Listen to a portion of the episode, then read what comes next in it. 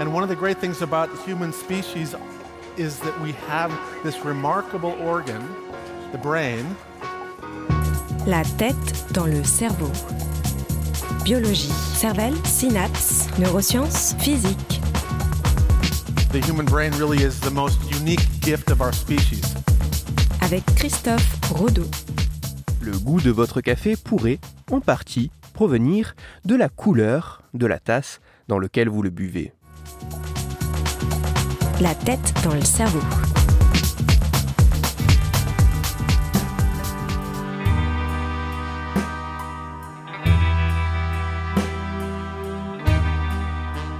Qu'il soit arabica ou robusta, le café est l'une des boissons les plus consommées au monde. Avec ou sans sucre, seul ou accompagné de lait, cette boisson est pour de nombreuses personnes un élément essentiel d'une routine quotidienne. En contrôlant notamment la température de l'eau, le processus de préparation, la torréfaction, la finesse de la mouture, l'élaboration de ce breuvage a été élevée par certains au rang d'une science tout autant que d'un art. Ceci dans l'optique d'exalter les parfums, les arômes les plus délicats de cette boisson afin d'offrir une expérience unique. Certes. Et si, en fin de compte, le goût du café dépendait, en réalité, de la tasse dans laquelle il est bu?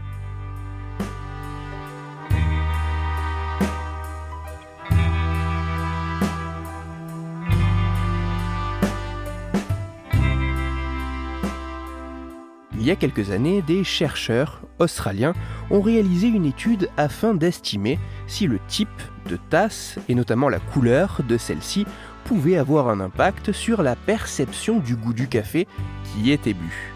Au total, ce sont plus d'une cinquantaine de volontaires qui ont participé à deux expériences.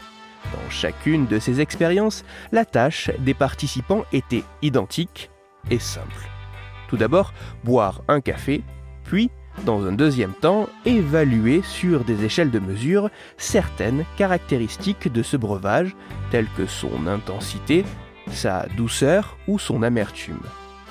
Ce qui était modifié dans ces deux expériences était le contenant, la tasse dans laquelle était servi le café. En effet, tous les participants n'avaient pas la même tasse. Dans la première expérience, le café pouvait notamment être servi dans une tasse en verre transparent ou dans un modèle de tasse légèrement différent en céramique de couleur blanche.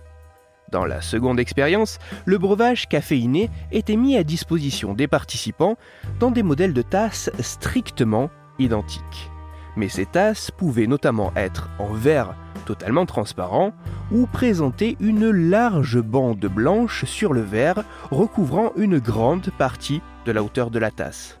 Toutefois, dans les deux cas, le café était pour tous les volontaires de chaque expérience le même. Un café au lait, préparé de la même façon, avec les mêmes proportions de café et de lait, servi à la même température et mélangé à l'aide d'une unique cuillère nettoyée entre chaque participant. En fonction des caractéristiques de la tasse de dégustation, les résultats de ces deux expériences se révèlent très intéressants.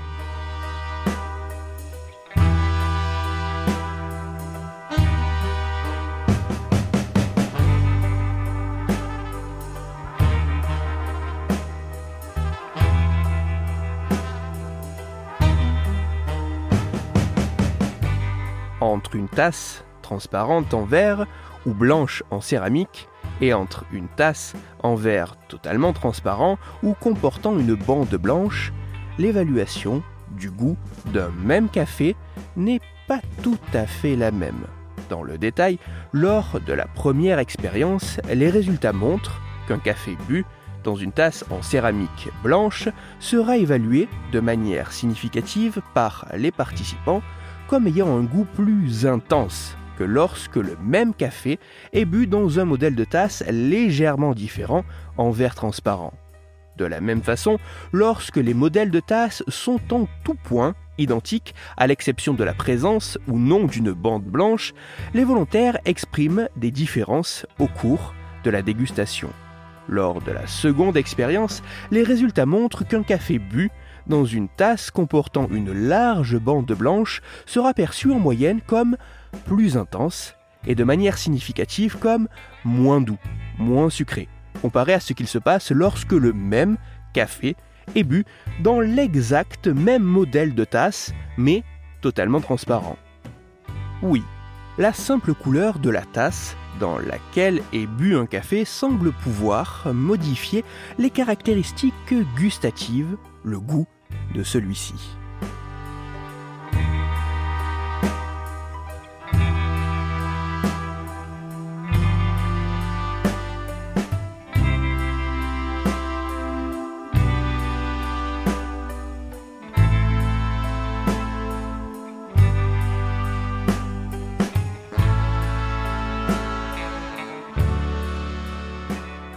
Température de l'eau, finesse de la mouture, mode de préparation sont sans nul doute quelques-uns des éléments très importants permettant à certaines caractéristiques subtiles du café de pouvoir s'exprimer. Mais il apparaît aussi que le simple choix de la tasse dans laquelle sera dégustée cette boisson puisse modifier l'appréciation gustative de celle-ci. Pour les chercheurs, derrière ces travaux, ces résultats pourraient en partie s'expliquer par le fait qu'une tasse, en partie ou totalement blanche, induirait un plus grand contraste entre le contenu, le café, et son contenant, la tasse. Contraste qui pourrait être intégré à la perception globale lors de la consommation du café. Perception globale plus contrastée qui augmenterait l'intensité et diminuerait la douceur de l'appréciation de cette boisson. Car, même, la simple dégustation d'un café est une expérience multisensorielle complexe associant le goût, à l'odeur, à la vision et à bien d'autres facteurs. Et c'est ainsi qu'une partie du goût d'un café ne proviendrait pas directement de la boisson en elle-même, mais de la couleur de la tasse dans laquelle il est bu. Toutes les références de ma chronique se trouveront sur mon site Cerveau en.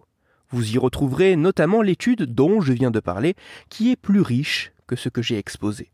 Pour approfondir la chronique d'aujourd'hui, dont les résultats doivent encore être répliqués à plus grande échelle par d'autres chercheurs dans d'autres laboratoires, je vous renvoie vers un article disponible gratuitement sur Internet qui revient sur cet aspect de l'influence visuelle sur la perception du goût.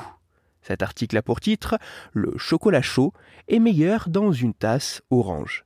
Il est écrit par Jean-Loup Chaput et il est à lire sur le site futura-science.com.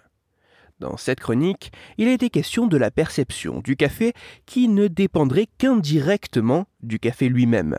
C'est pour cela que je vous renvoie à l'épisode numéro 102 de La tête dans le cerveau. Dans cet épisode, vous découvrirez ou redécouvrirez que sans même y goûter, le sentir ou en être directement au contact, le café pourrait avoir un effet excitant pour parler boissons chaudes et psychostimulants ou afin de discuter science et cerveau, vous pouvez me retrouver sur Twitter, Christophe-Rodo, R-O-D-O, sur la page Facebook de la tête dans le cerveau et sur mon blog Cerveau en argot. Si vous avez des questions ou des sujets dont vous voudriez que je parle ou simplement des retours à me partager, n'hésitez pas à me le faire savoir directement sur mon compte Twitter, sur la page Facebook ou par mail à l'adresse la tête dans le cerveau.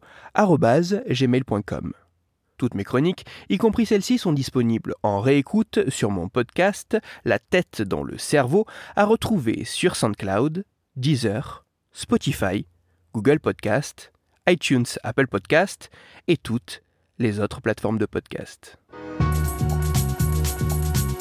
Christophe Rodeau. La tête dans le cerveau.